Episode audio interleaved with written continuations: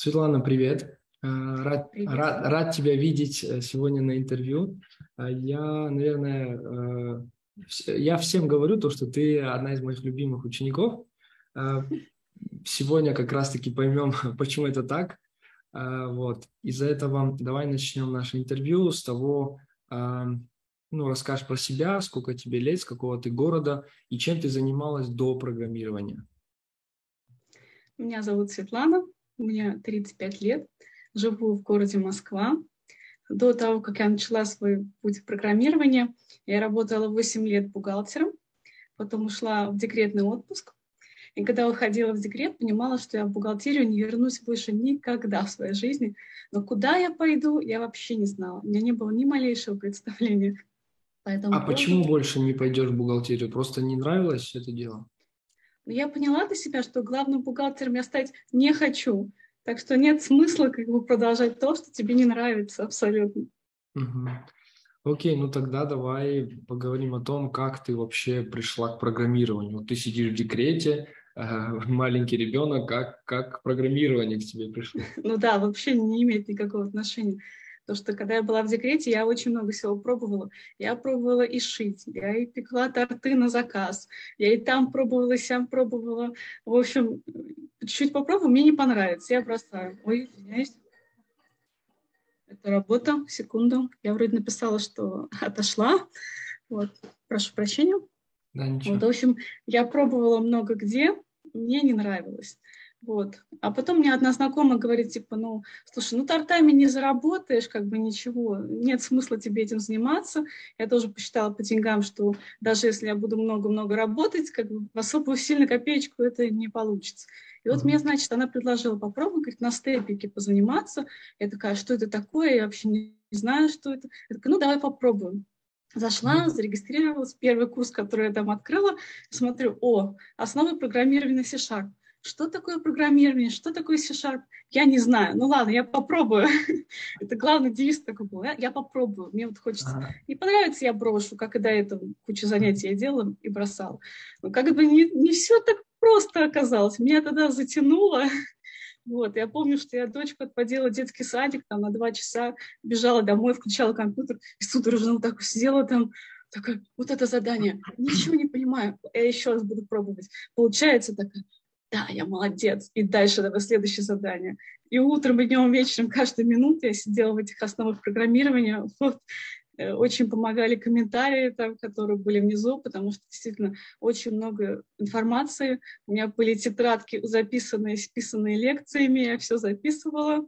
Вот, и так вот потихонечку-потихонечку я э, дошла до конца курса. А потом я помню прекрасный день, когда вот последнее задание я выполнила, и мне на почту приходит предложение... Подожди, пойти... подожди, подожди, сейчас, сейчас. Подожди, до этого момента тоже дойдем. А смотри, за, за какое время ты прошла основу программирования?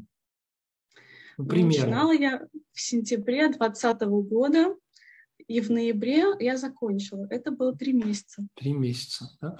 А вот э, такой вопрос, вот эм, Наверняка у тебя какие-то задачи не получались там с первого раза, может быть, там с пятого раза.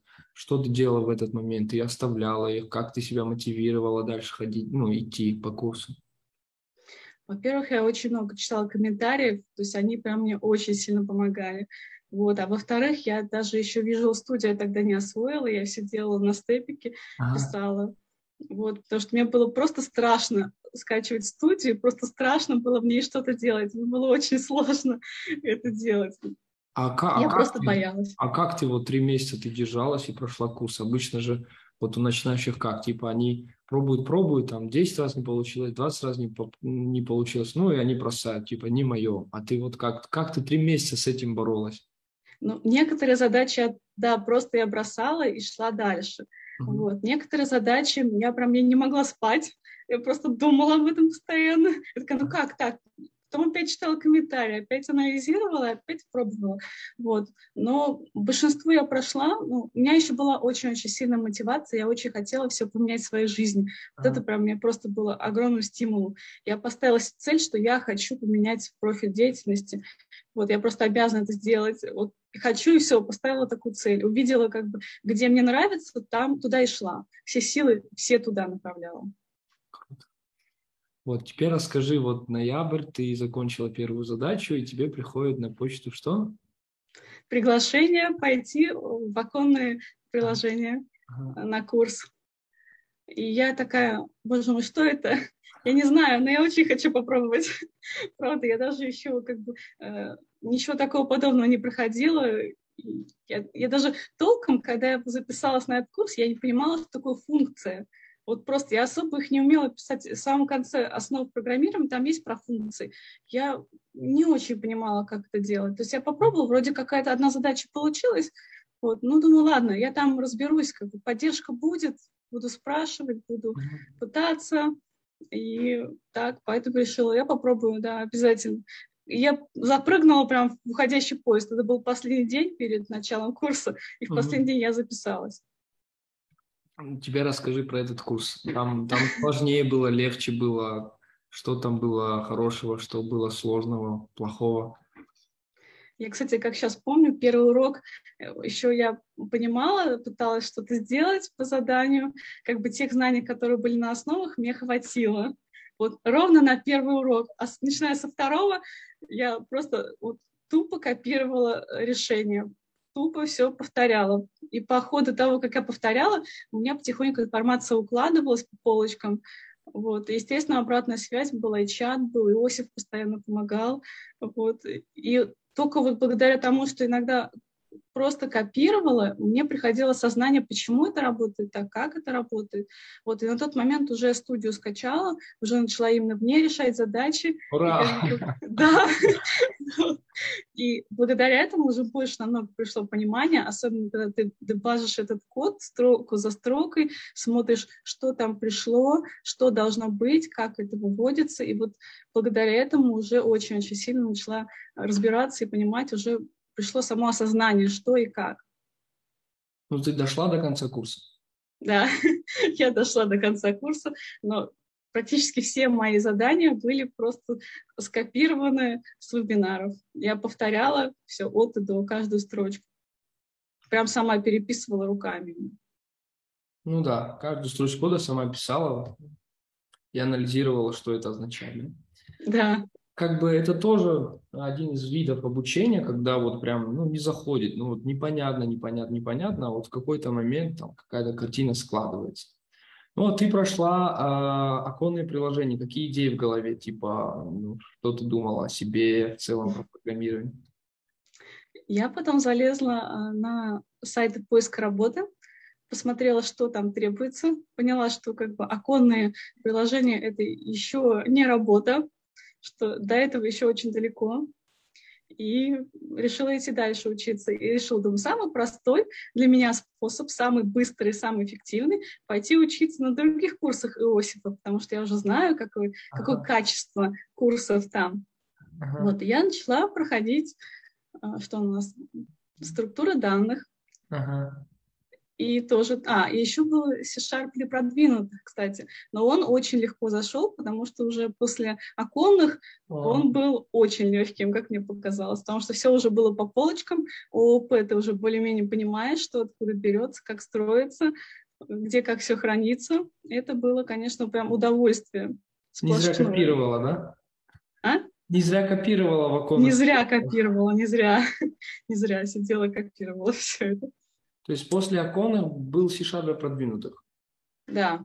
Угу. И были структуры данных и алгоритм поиска сортировки. Я сразу два курса купила, думаю, сразу буду и то, и то заниматься. И сидела тоже дни и ночи, решала задачи, все свободное время, что у меня было. При том, что у меня был маленький ребенок, и в садик она особо не ходила тогда на тот момент. То есть это было 2-3 часа максимум в день. Но я уделяла обязательно минимум час – а остальное как получится. Час, два, три. Выходные тоже по два-три часа. Ну, вот это То, еще... что я прям... Э, извини, что перебиваю. Вот это еще раз доказывает тот факт, вот когда я говорю, вот кто хочет, он найдет время, там, час, даже полчаса в день. Mm. Да? Вот кто не хочет, он ну, просто ищет отмазки и все. Вот это мое мнение. Э, когда-то у меня тоже такое было, да, в студенчестве, да, я когда не хотел, я, я искал отмазки, я понимаю, что это такое, я понимаю, что за этими словами стоит, Вот э, мои ученики этому доказательство. Вот. Из-за этого, э, на самом деле, ну, как бы, почему э, ты являешься одной из моих любимых учеников, потому что ты прям, ну, вот прям горела, вот ты прям да. хотела, да, вот прям вот видно было, ты задавала миллион вопросов, что это, как это, не стеснялась, как есть, так говорила. И как бы, ну, как бы все из-за этого и вышло на самом деле. Я думаю, что это прям основной ключ к успеху но очень такая сильная мотивация, но она была связана от плохого. Мне хотелось изменить свою жизнь, как было тогда, мне не нравилось абсолютно. Вот, и это была очень сильная мотивация продолжать заниматься. Я понимала, я представляла картину в своей голове, что у меня будет работа, она будет нормально оплачиваться, я смогу сама решать, какой у меня будет график. И, и плюс то, что мне это очень сильно нравится. То есть я на работе получаю удовольствие. Я не работаю, я сижу и разбираюсь. Да, бывает очень тяжело и очень больно на работе и в учебе. Угу. Вот, и с радостью вспоминаю вот эти моменты обучения наши, но это чуть позднее будет, чуть позднее. Я понял.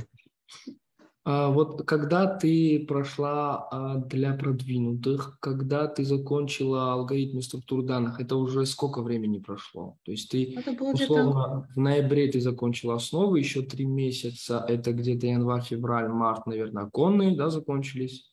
Да, они, по-моему, в феврале или в марте закончились, и я помню, как раз март, апрель, даже февраль, март, апрель я сидела, занималась на курсах постоянно. То есть ага. я их закончила меньше, чем за месяц. Я угу. помню, я сидела постоянно задачи делала. То есть благодаря тому, что я прошла оконную, вот эту базу сформировала, мне было дальше намного-намного легче понимать все задачи. Намного легче. Потому что без этого вообще никуда. Тебя узнают по комментариям. Я вот э, смотрю комментарии, о, знакомое лицо, везде в комментариях, везде, на всех курсах. И я понял, то есть а, а март-апрель, да, ты закончил алгоритмы структуры данных, Какие идеи, что дальше, как ты думала, что, что анализировала? Ну, во-первых, я очень задавала много вопросов, а когда же будет курс по ASP.NET, ага. потому что без этого вот на работу не попасть, без ага. понимания, как приложение работает, и без своего собственного проекта ага. на веб-разработке делать просто на работе нечего. Угу. Ну, без этого никак. Ну, ты это Очень поняла, хотелось попробовать. Ты это поняла э, от, от вакансий, да? Типа ты смотрела вакансии и так поняла? Или как поняла? Да, я смотрела очень много вакансий, и я понимала, что везде требуется ASP.NET, ASP.NET Core, угу. веб-разработка. Я веб-разработку вообще не понимала не представляла, что это, как все устроено. Я понимала, что это огромная просто яма, пробел, который нужно заполнить, только потом идти вперед и уже пробовать искать работу и начала терроризировать меня. Да, да, именно так. Это действительно так. было так. И, и, и когда, когда был первый поток АСП? Когда, когда... А вот, кстати, он в апреле и начался. А, в апреле? В апреле ага. 21 получается, он начался. Ага. В общем, я, наверное, была одной из первых, кто записался на него. Да, конечно. Если пришла я последний э, вот, на оконный, то тут я уже была первой и жаждала знаний, просто впитывать, хотелось их по максимуму. Это, да, это, это прям чувствовалось на самом деле. Так, и как, и как АСП? АСП, да, было тяжело. Uh-huh. Во многих моментах было, да, тяжело, но вот когда к тебе приходит наконец-таки осознание, э, как, что, почему, откуда все это берется, как это работает, это просто прорыв. И настолько больше становится мотивации еще дальше изучать что не остановить потом.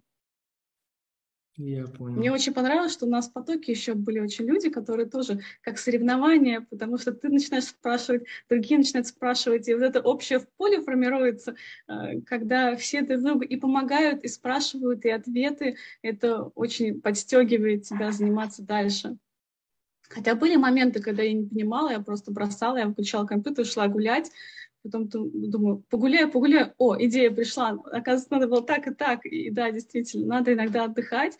Нельзя постоянно себя загонять и постоянно учиться. Нужно э, получать удовольствие от обычной жизни прекрасной и отдыхать. Да, отдыхать точно нужно.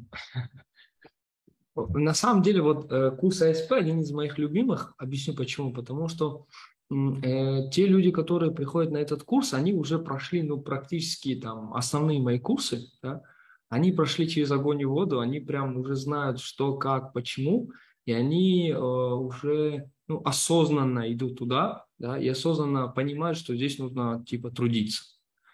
И э, еще мне повезло, что, что мои ученики, они какие-то, ну, так скажем, адекватные, прям очень-очень адекватные люди, очень прям, как скажем, э, я даже не знаю, как это слово назвать. В общем, э, очень,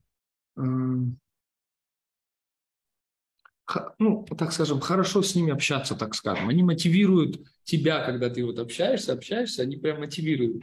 Ты вот прям чат читаешь, и они прям друг друга мотивируют и тебя мотивируют. Для этого АСП, да, это прям один, ну, самый профессиональный курс из всех моих курсов, на который прям приходят те, которые вот прям прошли через все там трудности, через все там э, ямочки, через все там э, боли и тому подобное. И тут они теперь, как это сказать, вырвались на волю, так скажем, и показывают все свои там умения там, и тому подобное. Так, ну и что, ты прошла курс АСП, хотела добавить, именно на курсе АСП, кстати, э, лучше всего получилось навык гугления. Вот это, мне кажется, проработано было по полной. Это вот даже хлеще, наверное, чем понять, что такое ООП. Когда ты умеешь гуглить, все, для тебя, в принципе, проблем нету. И в дальнейшем это тебе будет только плюсом. Ты какая-то э, непобедимый, так скажем, да, у тебя есть. Такой живчик полный. Если ты знаешь, как гуглить, и и главное, уметь гуглить еще на английском. Потом в работе это очень сильно пригодится на английском. Намного больше информации там находишь. Именно на английском языке. Так, давай тогда вернемся обратно. То есть ты прошла АСП. Какие дальше? Мы написали. Написали, каждый написал свой проект. Так. Выложили его все на GitHub. Угу. Вот. И я сразу же, как только мы закончили курс, сразу разместила свою вакансию, э, резюме разместила я на своем любимом сайте, где я всегда находила работу. вот у меня же была такая традиция, что именно на этот сайт, ну, именно на Headhunter у меня просто такая э, положительный опыт, что именно оттуда я находила себе работу. Размещала, и я помню, прекрасно я писала своей подруге, скриншот присылала, у меня там было 20 отказов и одно приглашение. 20 отказов. Причем из них были большинство. То есть только ты отсылаешь, типа сразу отказ. Нет опыта, отказ, нет опыта, отказ. И я помню, а те, кто не отвечали, они, кстати, вот написано, что просмотрено, но ответа нет. Я звонила, то есть проходило там сутки двое-трое, я звонила, говорю, посмотрите, я там отправила неважно, отказ был потом или нет, большинство отказывали, но я вот прям добивалась, что, э, пожалуйста, посмотрите, именно я там отправила. Я думаю, что это лайф, лайфхак на миллион. Да, звонить, звонить, звонить и писать, вот, потому что реально твое резюме, оно теряется среди сотен других. Угу. Нужно показать себя, что ты хочешь именно туда. И вот так вот я постоянно каждый день заходила на сайт, каждый день обновляла свое резюме, каждый день писала, звонила. Потом очень часто были различные тесты, которые ты проходишь во время собеседования, там предварительные различные, написать задачу, а, там показать свои проекты, пройти какое-то тестирование психологическое, очень много таких задач. Вот, кстати, было довольно тяжело на время. Вот не люблю вот эти задачи, когда у тебя дается полчаса, ты должен выполнить все это. Мне безумно это э, начинаю нервничать, потому что у тебя вот время есть, ты, ты вроде много чего знаешь и понимаешь, но когда вот рамки такие, ты начинаешь нервничать и забывать. Но таких, кстати, тоже много было. Вот скажи, как ты выбирала из вакансий, на которые откликаться, на которые не откликаться? Вот есть условно 100 вакансий, как ты выбирала из них? Но прежде всего смотрела, что там по технологиям. То есть если mm-hmm. там нужен C-Sharp, то, конечно, я откликнусь. Если, допустим, там э, фронт-разработка только, конечно, я не буду, потому что я фронт на тот момент ну, плохо знала.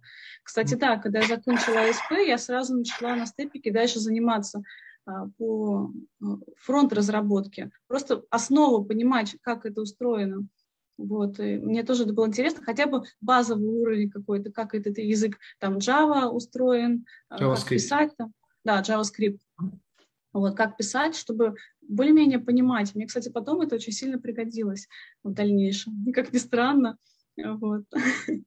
вот. И так вот я каждый день откликалась, и потом э, у меня было пару собеседований, и одно подожди, из них было подожди, подожди, подожди. Да. Тут, тут много вопросов на самом деле. Uh, смотри, у тебя есть условно 100 вакансий. У, каждого, у каждой вакансии есть требования. Да? Uh, на какие ты откликалась? То есть ты всем требованиям должна удовлетворять, половине требований или там 80%? Как, как ты это выбирала? Ну, Самый главный был критерий, чтобы это был C-Sharp. Там обязательно фигурировал, а все остальное э, я просто пробовала. Я понимала, что они, ну, у меня есть стремление э, к познанию нового. То есть я не боюсь какую-то технологию изучить. Mm. Вот, и я понимала, что, э, может быть, у меня нет технического опыта коммерческого, но я, если захочу, я это узнаю. И поэтому я не боялась отвлекаться на все вакансии, где есть C-Sharp.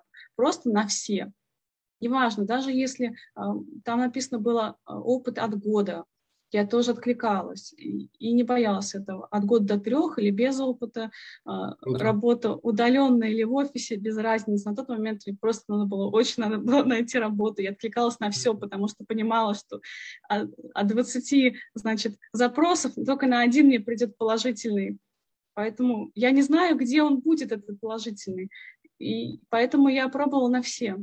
Круто. А ты только на HeadHunter это делала, да? Да. А вот примерно можешь э, прикинуть, сколько времени вот заняло вот это нахождение, прохождение собеседований, там отклики и тому подобное? Сколько времени это заняло? Ну, кстати, у меня это заняло очень мало времени, всего две недели, но это было две реально... Недели? Две недели, да, Спасибо. две недели. Так, но а сколько ты откликов сделала? Ну, очень, очень много. Ну, примерно, я просто больше пом... 100? Uh, ну, я думаю, что больше 50 точно. Ага. Больше 50 это точно. Я помню, в день по 10 точно у меня было. По день в 10. Это точно. Минимум. То есть я сидела, я тратила это, на, на это минимум час, иногда два, иногда три, потому что там различные тесты были, и плюс э, задания разные, там написать проект, там, что, допустим, ищет, там, не знаю, в файловой системе что-нибудь. То есть на эти проекты тоже уходило время. Это вот. прям реально была работа, искать работу. Да, да, да, я знаю. А вот э, давай сделаем такую статистику, то есть больше 50 откликов ты сделала, ну, примерно, да? Сколько из них тебе, ну, ответили, типа, дали тестовое задание, либо пригласили на собес? Сколько из них было примерно? Кстати, очень мало, мне кажется, максимум процентов 20, это максимум.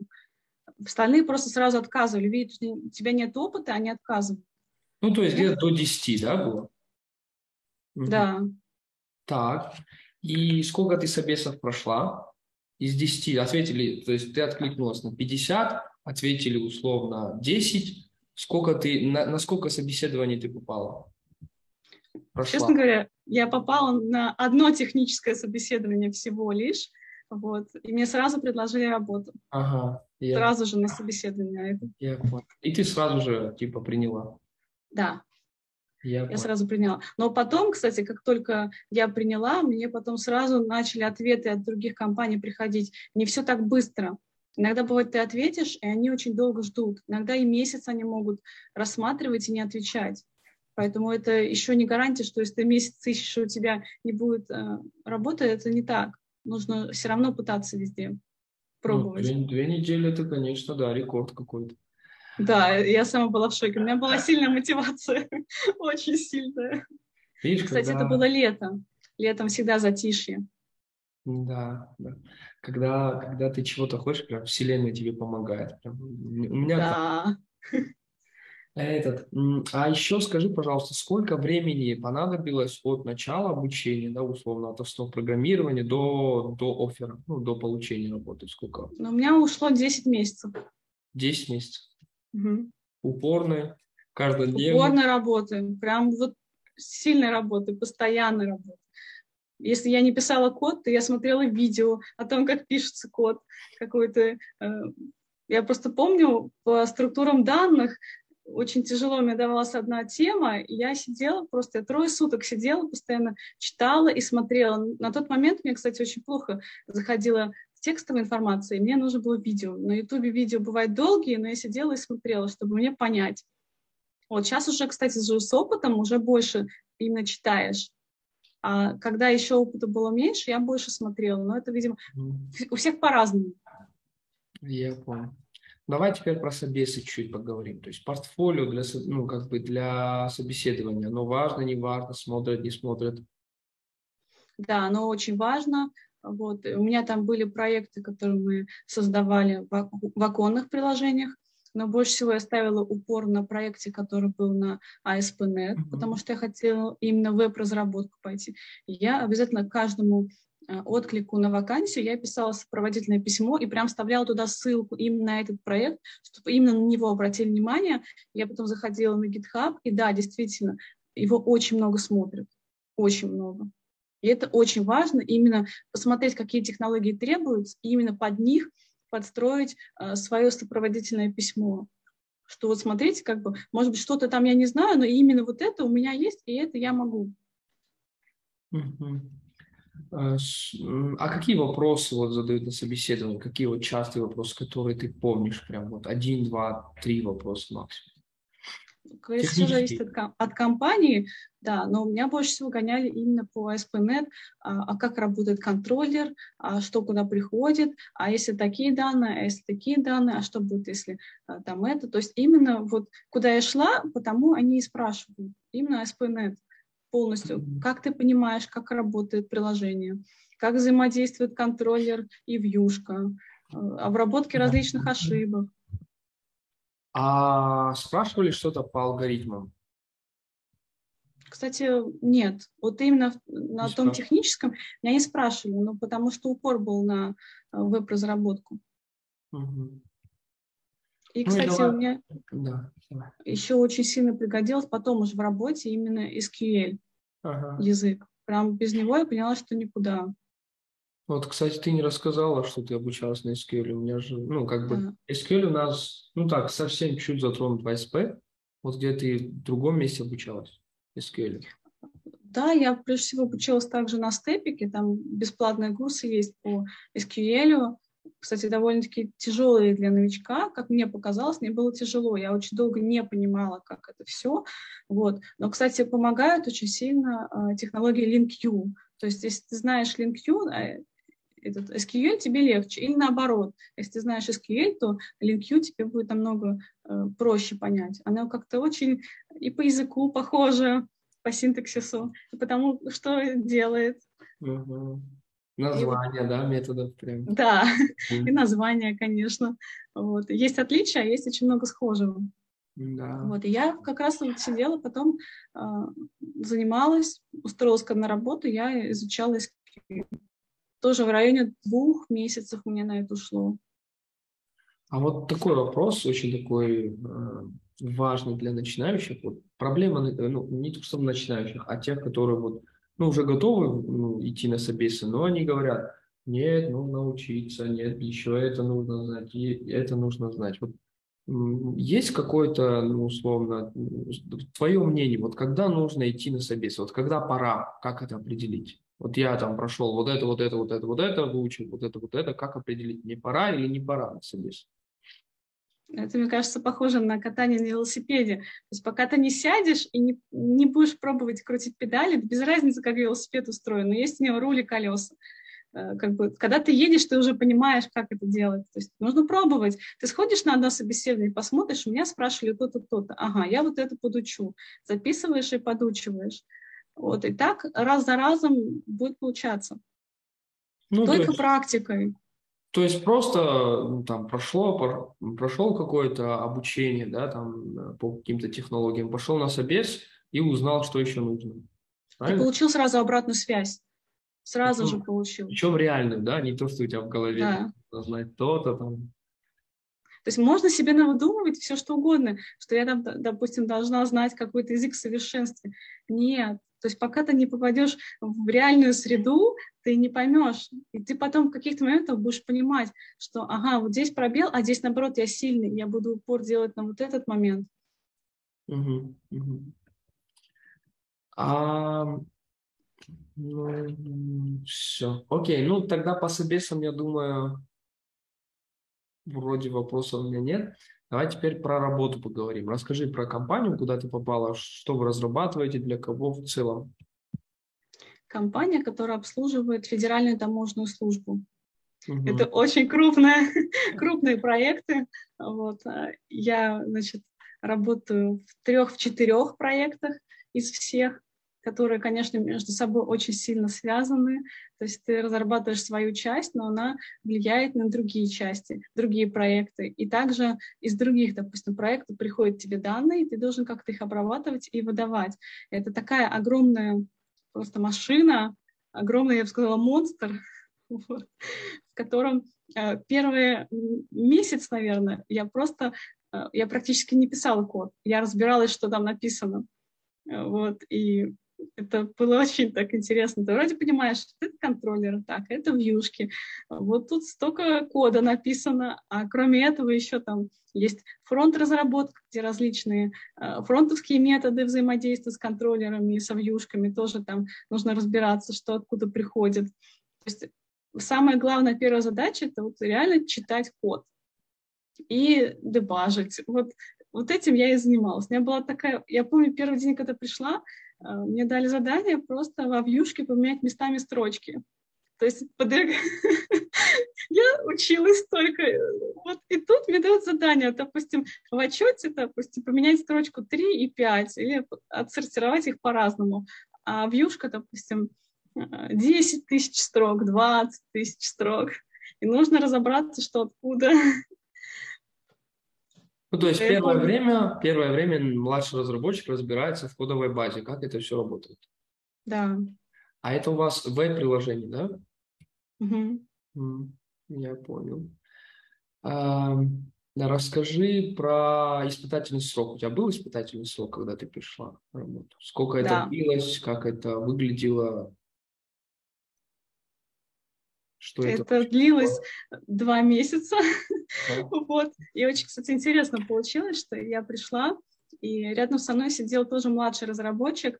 А, вот. И как только я пришла, ну, ознакомься с проектом, пока там все придут в офис, я сидела, смотрела проект, то есть изучала код, пока все были заняты, а потом вечером, а, когда рабочий день заканчивается, мне такой директор подходит, говорит, ну, как тебе, говорит, ну, нравится, хочешь ли ты у нас остаться или нет. И я такая, «А, ну да, конечно, мне интересно, я только пришла, столько всего написано, конечно, хочу разобраться. И они сразу же уволили второго младшего программиста, который был. То есть они вместо э, него взяли меня. И я немножко была в стрессе в сильном, потому что понимала, что если я не разберусь, меня также уволят сейчас. Это просто было таким стрессом-стрессом сильным. Я помню, вышла с работы, думаю, так, я все что угодно сделаю, но я как бы, я удержусь, я во всем разберусь, у меня все получится. Вот. Я не знаю, как работал тот человек, но я буду работать лучше. И такая мотивация была на стрессе сильная очень. А вот у тебя э, на испытательном сроке есть какие-то задачи, которые ты должна выполнить? Или, или ну, э, как происходит э, условно выбор того, оставить тебя или не оставить? То есть на основе чего, как это определялось? Заранее известно было, что если ты вот делаешь вот это, то тебя оставят. Если нет, то нет. Ну, заранее мне так никто не говорил. Ага. Вот, я посмотрела по обстановке. Во-первых, мне давали задания, да, и если я что-то не понимала, первое, что делала, я очень много спрашивала. Я вот прям, не побоюсь от слова, я задалбывала их всех. Вот. Потому что я понимала, что если я не буду спрашивать, я не пойму. Потому что то, что там написано, я, допустим, не могу это в Гугле набрать, потому что это именно внутренний проект. И ответить мне могут только те, кто это писал или кто в этом работает. Поэтому да, было очень много э, такой обратной связи в плане того, что ты это не знаешь, типа, ну, кидают ссылку, на, типа, разберись. И ты сидишь и разбираешься. Никто за тобой не сидит, каждую минуту тебе не показывает, вот здесь нужно вот это нажать или туда пройти. Просто общими фразами, э, короткими. Это так и так и так. А ты уже из этой короткой фразы строишь, что тебе надо сделать. Вот это, конечно, был такой очень момент, э, хорошо вот то, что я училась э, гуглить, оно мне пригодилось именно тогда, на реальной работе. Потому что никто за тобой не будет сидеть и за тебя все делать. Никто не будет. Ты сам должен все.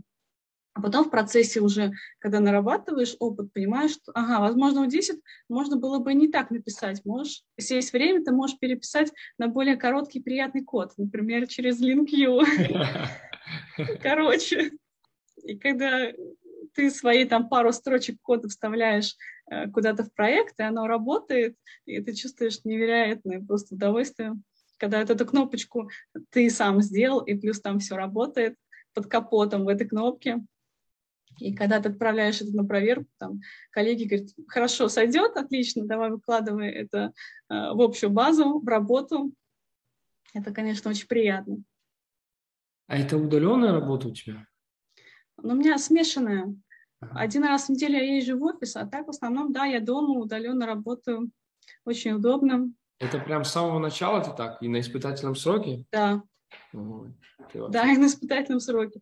Но потому что так принято, что один раз в неделю все собираются в офисе, обсуждают какие-то моменты, а так в основном все удаленно. А вот э, прошло два месяца, да, как ты, ты уже понимала, что тебя берут?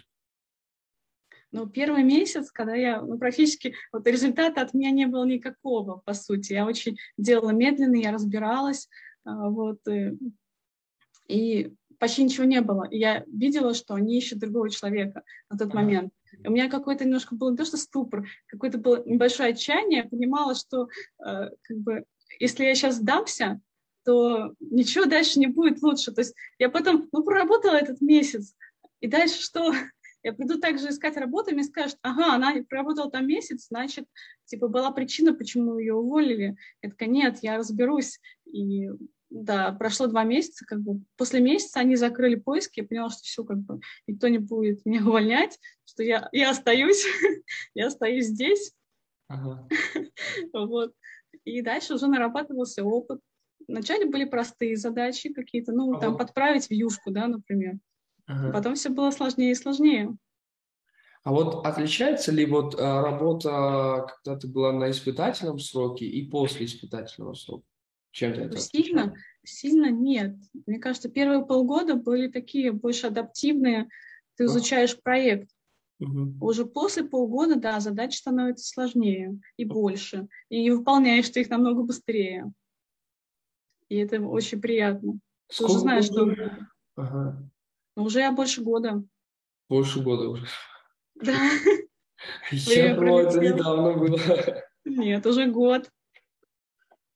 Ну, уже имеешь опыт коммерческой разработки один год, да? Да.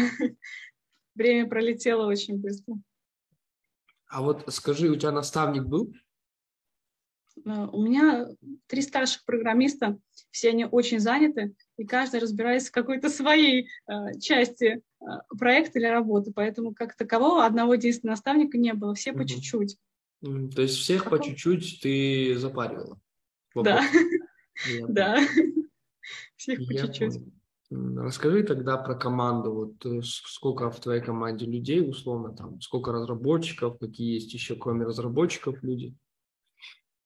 Ну, это, получается, три программиста, кроме меня, старших. Вот. Э, и дальше консультанты, которые э, именно, как это правильно в других сферах называется, не консультанты, а продукт-менеджер. Ага. То есть они тебе дают задание, ты его выполняешь, они его проверяют. Вот, и как бы в зависимости от того, какое задание, ты уже спрашиваешь. Или у консультанта он подсказывает, допустим, по какому-то документу, не знаю, таможенному, или у программистов, если это какая-то, допустим, связано с базой данных, например. Какая там база данных, или какие столбцы брать, откуда что брать. Вот. То есть это работа общая, не только ты постоянно с программистами, ты со всеми общаешься в коллективе. Mm-hmm. И у каждого своя забота, у каждого своя часть, и то есть нет какого-то одного человека, с которым ты общаешься, ты общаешься со всеми. И самое главное, то есть а, в чем была проблема, научиться разговаривать на их языке, сразу влиться в коллектив, а, что как называется во внутреннем в таком сленге разобраться. Это была тоже задача очень интересная, очень много разных слов. Допустим, проект называется А, а все его называют Б, потому что это типа внутренний лексикон. И по первости, да, это тоже была проблема, когда там куча слов, и ты из них понимаешь только два-три. Так, а есть у вас тестировщики в команде? Нет. Тестировщики а, это, это консультанты, а, которые проверяют. Ага. То есть они все делают. Они и показы устраивают э, заказчикам, и ага. проверяют, тестируют то, что ты написал со своей стороны. Я понял. Код-ревью есть у вас? О, нет. К сожалению, нет. Это прям... Ну, потому что слишком мало, да, вас в команде? Четыре человека разработчиков? Да, очень маленькая команда, очень большой объем работы. То есть, ага. как бы... Все горит. Еще так все горит всегда. То есть у нас экстремальное программирование, потому что, как говорится, нужно было сделать еще вчера то, что дали тебе сегодня. То есть прям нет такого, что ты сидишь очень долго на какой-то задаче. Если ты сидишь на дне неделю, это уже Э, ну, не то, что ненормально, плохой показатель. Вот. А так, в принципе, если когда ты разберешься, в основном все уже одно и то же происходит. Я понял. А вот как относится вообще к задаванию вопросов? Вот ты говоришь, то, что ты их запаривал, они нормально к этому относятся? Ну вот из-за того, что людей мало, работы много, конечно, у них нет времени столько тебе уделять, потому что у них тоже своя работа, а иногда она очень срочная. Если ага. они ее не сделают, естественно, они будут делать ее и до ночи. Ага. Вот такая практика иногда бывает, иногда, угу. редко. Угу. Вот за мою за мой год работы был только один случай, когда мы выходили в выходной, то что это была срочная проблема. Вот, но это крайне редкие случаи. Ага. Я понял. А как, а как, э, как нужно правильно задавать вопрос? Есть у тебя уже какая-то схема? Ну, прежде чем задавать какой-то вопрос, нужно разобраться по максимально самому. Угу.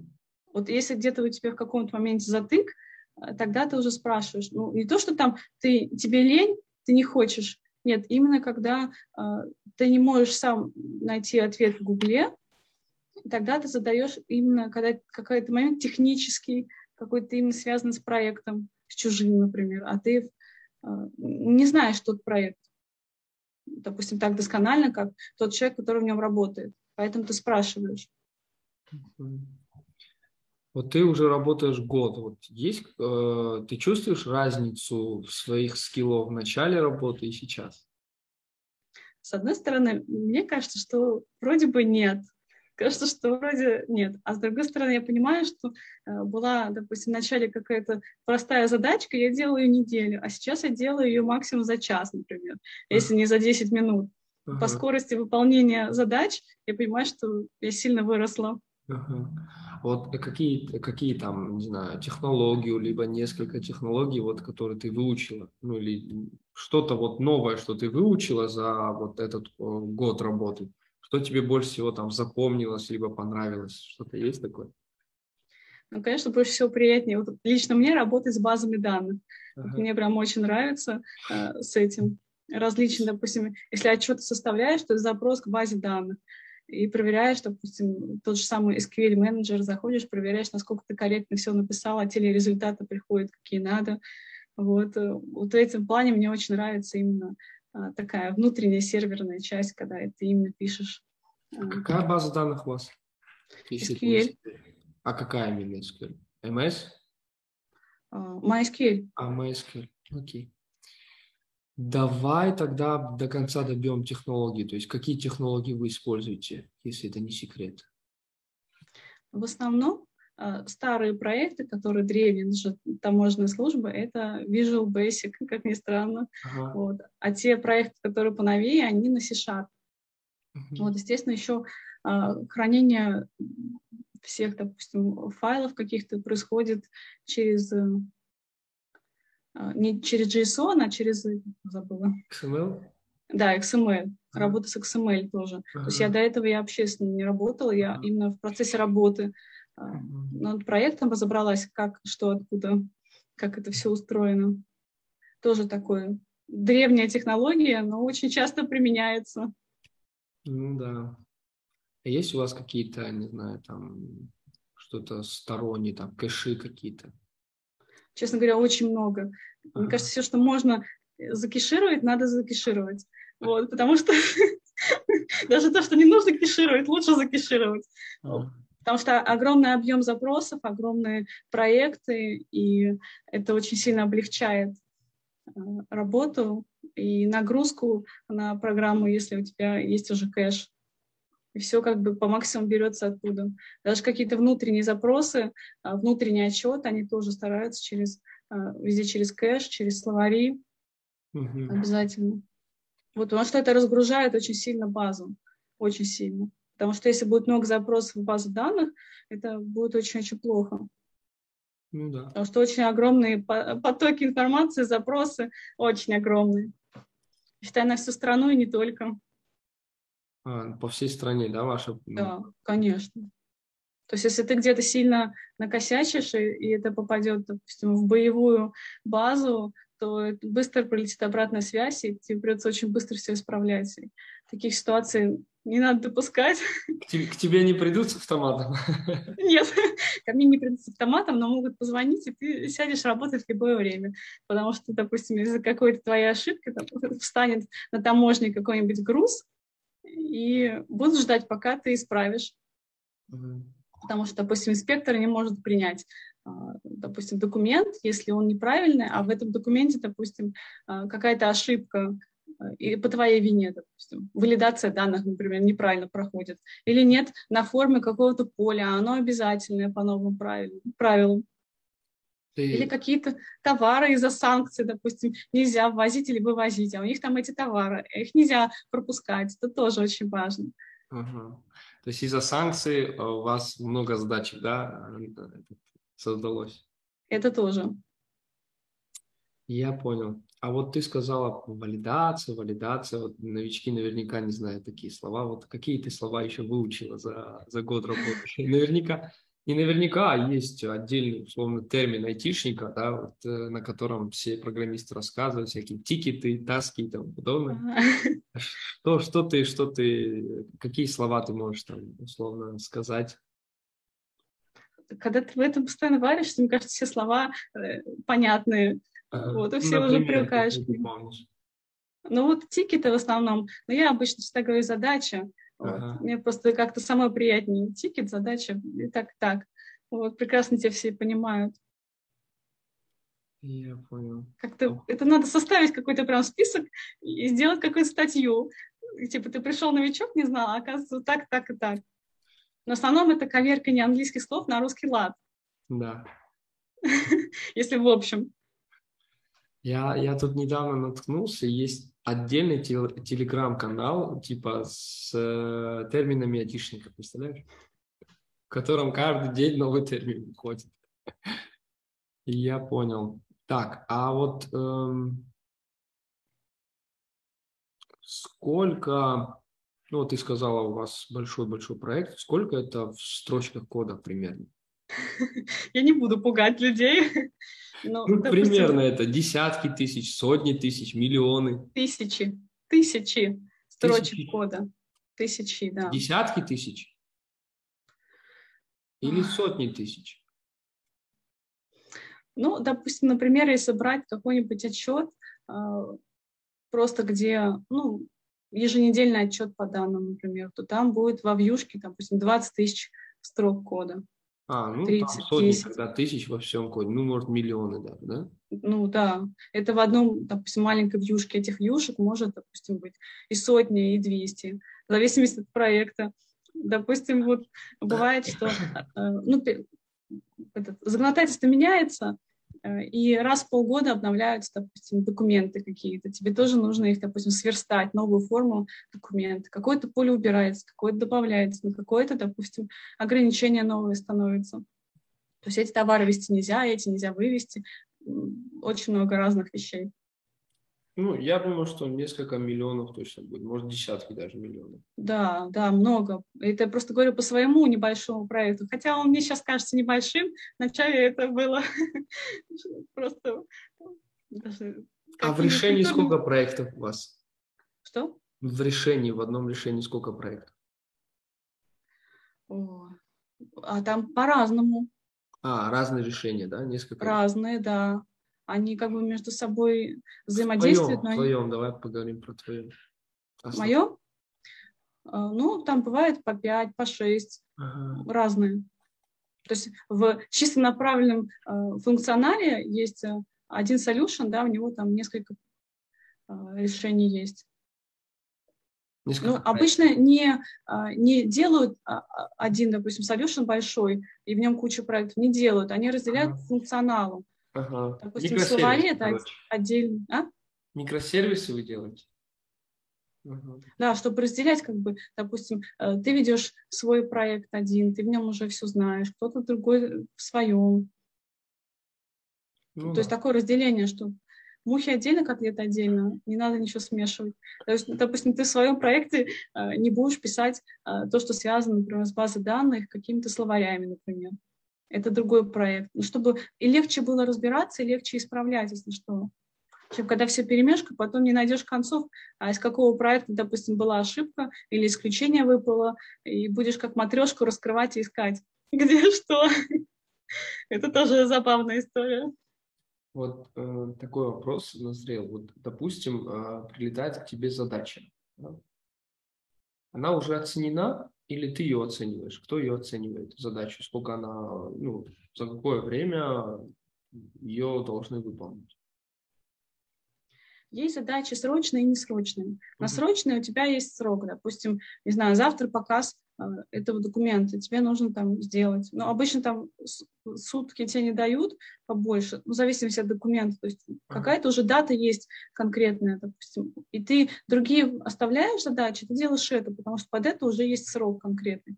Кроме того, что, допустим, завтра показ, еще же консультанту нужно это проверить и свои замечания внести. Это тоже время. То есть обратную связь консультанта получить, исправить и все выложить. И опять получить обратную связь.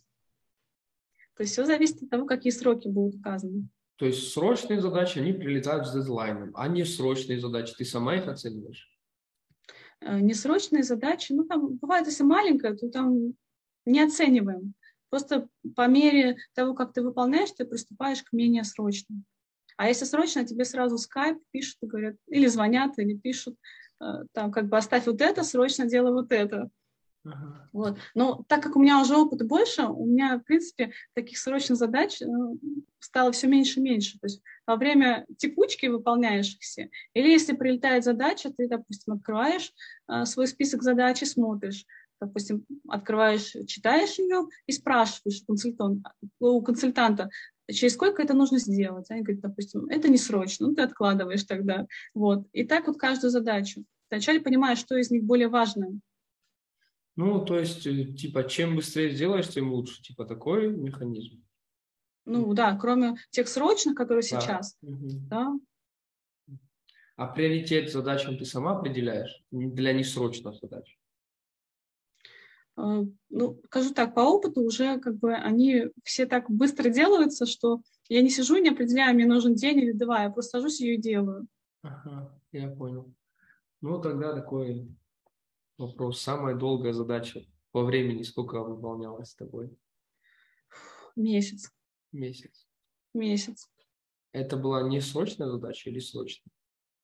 но она была поэтапная, то есть были какие-то промежуточные показы, то есть ты какой-то кусок сделаешь, его проверят, его покажут, потом опять, то есть она была очень большой объем, был очень большой. Мне кажется, когда я выполняла эту задачу, там было около 100 новых документов, которые я создавала, допустим, только для вьюшки, вот. Да, это было очень большой объем. И очень много различных было проверок и взаимосвязей, каких-то полей между собой то, допустим, если э, пользователь выбрал это поле, то другие поля скрываются. Или, допустим, это выбрал поле и это выбрал поле, а они, допустим, э, потом появляется третье, и на него какая-то валидация идет. Да, да, понимаю. А вот э, такой вопрос. Вот ты сейчас работаешь, да, уже год. Ты что-то новое учишь? Да, конечно. Что? Ну, как минимум LinkU обязательно, вот, плюс английский тоже в течение всего года я постоянно учу английский, постоянно учу LinkU и какие-то э, такие небольшие задачи, которые мне нужно по работе, допустим. Вот недавно изучала там про zip-архивы, как с ними работать, как бы столкнулась с этим моментом. Потом до этого у меня было э, как Excel, значит, э, создавать, загружать данные в Excel, выгружать в Excel. Такие вот моменты рабочие, то есть по чуть-чуть там, по чуть-чуть там, в целом смотришь, ага, я уже это, это и это умею. Просто есть такой миф у начинающих, типа, я вот сейчас э, обучусь, получу работу и типа буду просто там одно и то же делать. Во-первых, скучно, очень скучно одно и то же делать. Вот. Во-вторых, ты уже привыкаешь к этому режиму, что твой мозг уже адаптируется, постоянно хочется чего-то нового. Вот, и даже говорю, вот когда я пришла на работу, я начала SQL изучать, потому что, во-первых, это по работе пригодится, а да. во-вторых, это просто интересно, и постоянно ты учишься. Не бывает такого. Технологии различные меняются, допустим. Переходите, не знаю, с одной базы данных на другую базу данных, тоже ты изучаешь э, синтаксис языка. То есть никогда ничего не стоит на месте. Даже в каком-то древнем проекте, который, не знаю, уже э, десятки лет, там тоже много всяких изменений, и это непрерывный процесс. Нельзя отучиться один раз, и все. Ну, какие-то основы, допустим, ООП ты будешь знать, а потом на них уже будут слоями наслаиваться. Вот, допустим, сейчас у тебя задача, не знаю, вьюшку сделать, потом у тебя будет задача спроектировать что-то или переписать код, вот, рефакторинг, например, будешь делать. Это тоже другая задача, тоже надо учиться. Понял. А вот э, тогда вот такой э, вопрос. Минимальный набор навыков для, не знаю, бэкэнд разработчика или да, ты, ты full stack разработчик, правильно помню? Ну давай, для full stack разработчика, какой минимальный набор навыков нужно знать, чтобы условно устроиться на работу на позиции full stack разработчика, по твоему мнению? Ну, прежде всего, это основа ООП, разбираться. Э, язык, естественно, синтаксис, ну, C-Sharp. Я заодно и выучила Visual Basic mm-hmm. по ходу дела работы. Пригодится такое дело. Mm-hmm. Вот. А, Entity Framework, естественно, мне кажется, все новые проекты, они все пишутся на нем. То есть mm-hmm. уже запросы к базам данным через SQL, оно реже используется. Mm-hmm. Хотя и то, и то очень, очень классно. Мне, мне нравится, допустим, тоже. Вот. Если это full stack разработка, то, естественно, JavaScript. У меня, допустим, на работе еще используется Angular. Uh-huh. Тоже я более-менее в этом разобралась, как что основы знаю тоже, но это благодаря тоже степику тому же самому и просто именно гуглению навыку. То есть не нужно знать весь Angular, достаточно то, что именно в данный момент ты используешь. Допустим, метод какой-то есть, ты в нем разбираешься, и уже это гуглишь. Вот, что еще у нас? Ну, ASP.NET Core. Вот мне очень пригождается. Без этого я бы работу не нашла. Угу. Что у нас еще? LinkU тоже, потому что в основном э, все через LinkU пишется. И это быстрее, проще и читать намного лучше, чем эти вложенные функции. Циклы. Намного да? легче, да. А вот такой вопрос тоже такой частый вопрос. Нужны ли, нужны ли алгоритмы структуры данных программисту. Да, да, очень нужны. Как бы благодаря этой э, базе, которая у меня была, я очень быстро разобралась во многих э, вещах, во многих методах. Да, очень много и нужно. Без этого, мне кажется, никуда. ООП и структуры базы данных это, это прям база. Ну да. Я понял. Ну, тогда вот расскажи нам, ты столько всего делаешь, там, работаешь, э, что-то новое изучаешь. Вот откуда энергия, откуда мотивация, вот откуда ты берешь, откуда ты черпаешь мотивацию? У меня просто одно всегда стремление. Я хочу жить лучше, чем сейчас. Я ставлю себе планы, и я хочу, допустим, через год, чтобы у меня зарплата была выше. И думаю, ага, для этого мне нужно изучить это, это и это. То есть как минимум такое небольшое планирование на год, на пять ты делаешь, mm-hmm. понимаешь, что, допустим, а, хочется, грубо говоря, лучше жить, mm-hmm. получать удовольствие от жизни больше. Mm-hmm. И ты развиваешься прежде всего, а потом уже думаешь о деньгах. То есть, когда ты изучаешь и развиваешь, деньги, они сами приходят к тебе. Круто, бинго. А да. такой вопрос, а вот ну, наверняка этот, э, ты работаешь, программируешь, программируешь, наверняка в какой-то момент тебе это надоедает. Да, были моменты. Переключаешься на что-то другое, хобби, может, есть, или что-то там, музыка, не знаю, что, что тебя заряжает. Семья, там, не знаю, у каждого свое. Ну, во-первых, у меня дочь есть, и я понимаю, что uh, у меня это огромная мотивация вообще uh, показывать ей, какой бывает классный мир что, допустим, как многие вот ходят на работу, то есть ребенок видит там, мама недовольна, пошла опять на работу, да? а тут она э, видит, я такая, ой, я сейчас открою компьютер, у меня столько всего там интересного ждет, и она видит эти я, глаза, которые горят, ты хочешь этим заниматься, и ты понимаешь, что ты своим примером показываешь, э, какая классная жизнь. Вот это, мне кажется, просто вот огромный мотиватор на все. Угу. Хочется и сама получать удовольствие от жизни и показывать э, своей семье, своей дочери, как вот э, может быть в жизни, как надо и как классно. Угу. Положительным примером всегда. А... а, конечно, когда устаешь от программирования, от учебы, э, то хобби, конечно, спасает, э, как минимум прогулки на свежем воздухе. Угу. У меня это катание на велосипеде, например. Да. То есть, если ты умственным трудом занимаешься, то нужно обязательно отдохнуть физическим. Угу, угу. Ну и здоровый образ жизни, мне кажется, это прям обязательно. Вот я помню, где-то ты в чате писала про то, сколько ты проехал на велосипеде. Какой у тебя рекорд на велосипеде? Сколько ты проехала? А, ну, самый был максимум. За день я проехала 100 километров. Да. Это было, выезжаешь утром, приезжаешь поздно вечером. Вот, и всю Москву, я помню, объехала тогда. Круто, вот. круто. А давно занимаешься велоспортом? Давно, давно занимаюсь. Вот, до декрета я постоянно, я и на работу ездила на велосипеде раньше, когда работала в офисе, то есть минимум час-полтора в день, в одну сторону, полтора часа домой, три часа в день, как бы ты крутишь педали. Но мне это было в удовольствие. Сейчас, конечно, я работаю удаленно и не катаюсь на велосипеде так часто, вот, но это прям сильно э, тебя разгружает, расслабляет, когда ты умственно поработал и угу. пошел физически еще поработал. Угу.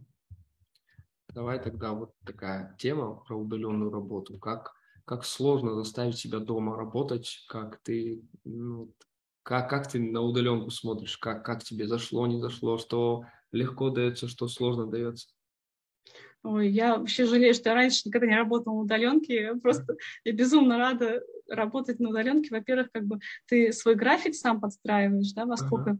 ты начнешь во-вторых, как бы, ну, лично для меня это больше расслабление, потому что вот, э, не, ну, тяжело работать, когда кто-то на тебя смотрит. Мне так, по крайней мере. Я лучше погружусь в тишине, там, не знаю, создам свою атмосферу, включу любимую музыку, вот, и сяду работать. Чем когда ты в офисе, как бы, это вот, с одной стороны, коллектив, интересное живое общение, другой стороны, то есть каждому свое, кому-то нравится именно в коллективе, ему от этого хорошо. Мне хорошо именно, когда я нахожусь в тишине, одна, меня никто не трогает.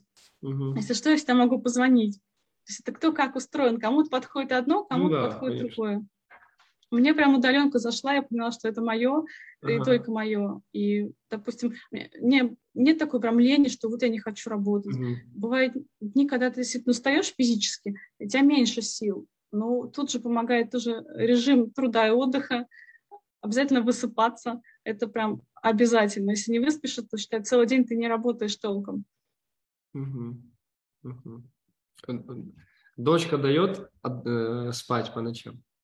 Да, сейчас уже да. Ну все, тогда нормально. То есть ты дополнительно ничего не делала для того, чтобы работать удаленно, там что-то свое рабочее место организовала всех, там сказала сюда не заходите, там что-то поставила, организовала, такого не было. Но у меня как-то проще, как в принципе я днем одна, uh-huh. то есть дочку я отвела в сад, все, я как бы днем одна uh-huh. спокойно. Э, вот. У меня в этом не было проблемы. Ноутбуку я могу спокойно и за столом работать, и бывают дни, когда я болела, я работала и в кровати лежа. Да. Вот. Ну вот потому что, во-первых, э, сроки всегда, во-вторых, не хочется просто лежать. Ну, чуть-чуть поделаешь, ты понимаешь, что ты успеешь, и все замечательно. Это немного трудоголизм, конечно. Ну да. Давай тогда еще вот такой вопрос у меня созрел. Вот э, часто ли нужно менять работу? С какой периодичностью нужно менять работу? Как понимать, что нужно уже менять работу? За, э, как бы об этом уже задумывалась? Да, я об этом уже задумывалась. Э, вот по своим личным ощущениям скажу так, что когда ты понимаешь, что у тебя больше рутины, и в перспективе не предвидится каких-то интересных задач и проектов, то нужно менять работу. Ну, угу. как по мне, потому что я не хочу все время сидеть на одном и том же. Мне нужно, вот тем более, я говорю, если раньше я работала до этого 8 лет бухгалтером, по сути, я делала одно и то же, я поняла, что я так не хочу больше. Мне хочется всегда чего-то нового. И как специалист всегда расти. Круто, круто. Давай тогда такой блиц устроим. Я задаю вопрос, тебе нужно выбрать вариант ответа. Ну, либо Давай. подробнее расписать. Э, что важнее для тебя, э, писать код или читать код? Читать код. Читать код. Почему? Угу. Потому что большинство времени ты читаешь код, особенно поначалу, когда ты только пришел, ты разбираешься в проект, ты читаешь его.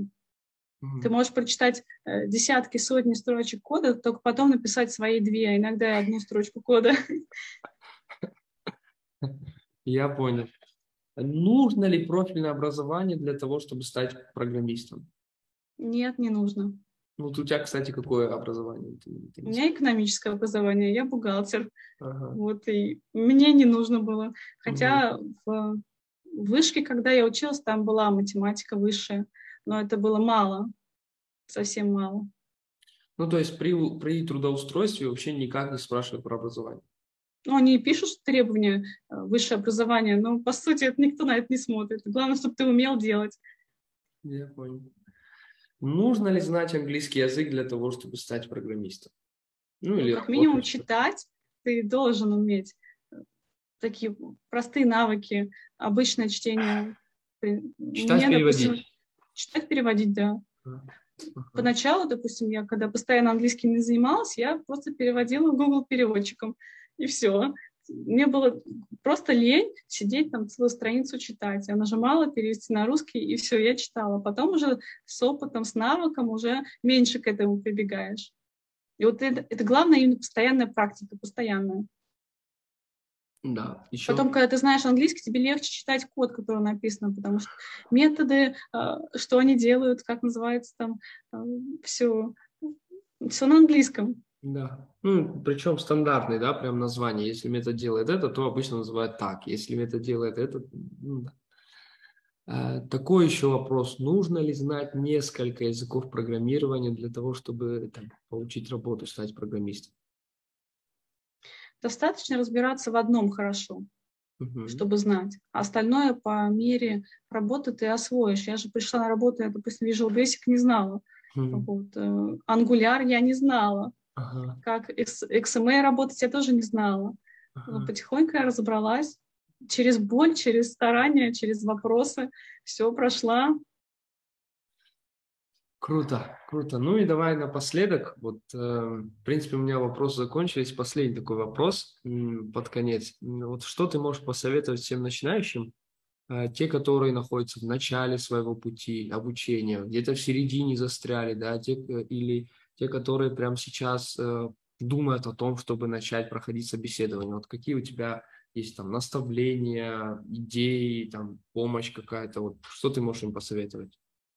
Ну, прежде всего, верить в себя, не бояться, что вот я, допустим, этого не знаю, у меня не получится, отбрасывать эти мысли, наоборот, говорить себе, что я совсем справлюсь, у меня все получится, а, вот, другие смогли, я смогу, поставить себе какой-то временной интервал, что, допустим, за месяц я э, должен в этом э, что узнать. Допустим, я ставила себе э, цель, допустим, за два месяца SQL подтянуть, допустим, мне надо было, да, и понимать, что время, оно не стоит на месте. Если ты не будешь ничего делать, оно просто пройдет. И поставить себе какую-то цель, какую-то мечту, допустим, что я, у меня была такая мечта, допустим, когда я устроилась на работу, что я обещала там своей дочери э, свести ее на море. потому что мы давно не были, и у меня была цель, что заработать самой эти деньги и с радостью самой отдохнуть, и ее на море спозить. У меня была такая мотивация, что я поставила себе а, такую приятную цель, или, допустим, что-то, э, ты мечтала знаю, купить машину, чтобы там, через какое-то время заработать на эту машину. То есть такие какие-то а, бытовые вещи, которые тебя мотивируют. Не стать там супер великим программистом, а какую-то коротенькую цель, коротенькую задачу, э, примерно ее распланировать поэтапно, по чуть-чуть, шажочек за шажочком, чуть-чуть, чуть-чуть там, чуть-чуть. И главное идти и не останавливаться. А, вот, чтобы понимать, что через год, а, как сейчас я живу и как я хочу жить через год, какой-то промежуток, через полгода, допустим, угу. через пять лет представить. А вот если сейчас ничего не поменяется, будет как есть, через пять лет будет так, как я хочу, или будет не пойми как. И ты уже себе эту мотивацию строишь. А хочу ли я так через пять лет, если ничего не поменяется, или не хочу? Если не хочу, ну, можно дальше сидеть и ничего не делать. А можно э, представить себе какую-то цель и идти. А если Получать хочу... от этого удовольствие самое главное. То есть не, я не буду счастлив через год, когда мне это будет, а я буду счастлив именно сейчас, проходя через эти тернии, через сложности, но именно в данный момент. Это самое важное. В данный момент быть счастливым, ставить себе цель и предпринимать конкретные шаги для этой цели. Вот такой вопрос. А если хочу, но страшно? Такой часто встречаю. Это классный вопрос. Я обожаю, когда хочу и страшно, потому что там, где страшно, значит, там интересно, значит, туда надо идти. Потому что когда ты что-то делаешь, и ты все это знаешь, тебе не страшно, не интересно. А когда ты э, смотришь, что я не знаю какую-то технологию или какой-то язык, э, ну ты наоборот берешь и смотришь туда, и идешь туда.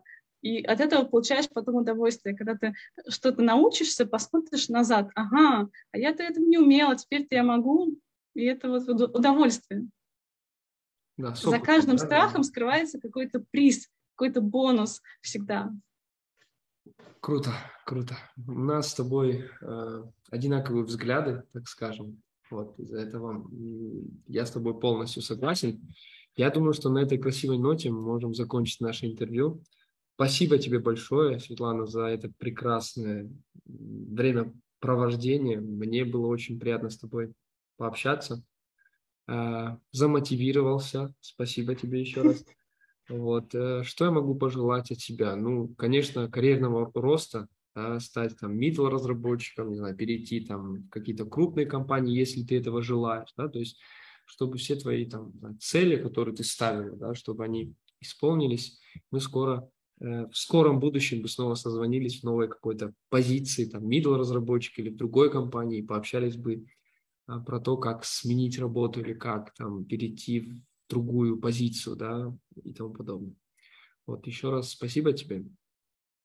Тебе спасибо, Иосиф. Если бы не твой курс в основах программирования, который был на степике, этого всего бы не было.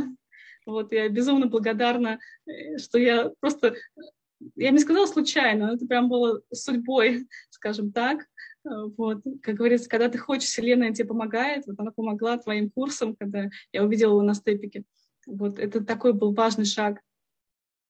Очень прям благодарна просто. Всю жизнь мою поменяла в лучшую сторону. Именно начало обучения в основах программирования. Спасибо, спасибо большое. Ну, что, что я могу сказать? Ну, как бы результат всегда состоит из двух вещей. Да? Одно дело, типа, есть там условно супер-пупер какой-то курс, да, условно от Иосифа, а другое дело, есть супер-пупер крутая Светлана, которая берет и как бы выкачивает себе эти знания. То есть одно без другого не бывает. Вот из-за этого на этой красивой ноте спасибо тебе еще раз и увидимся, я надеюсь, в скором будущем на новой позиции. Спасибо большое, Иосиф. Давай, пока-пока. Пока. -пока. пока.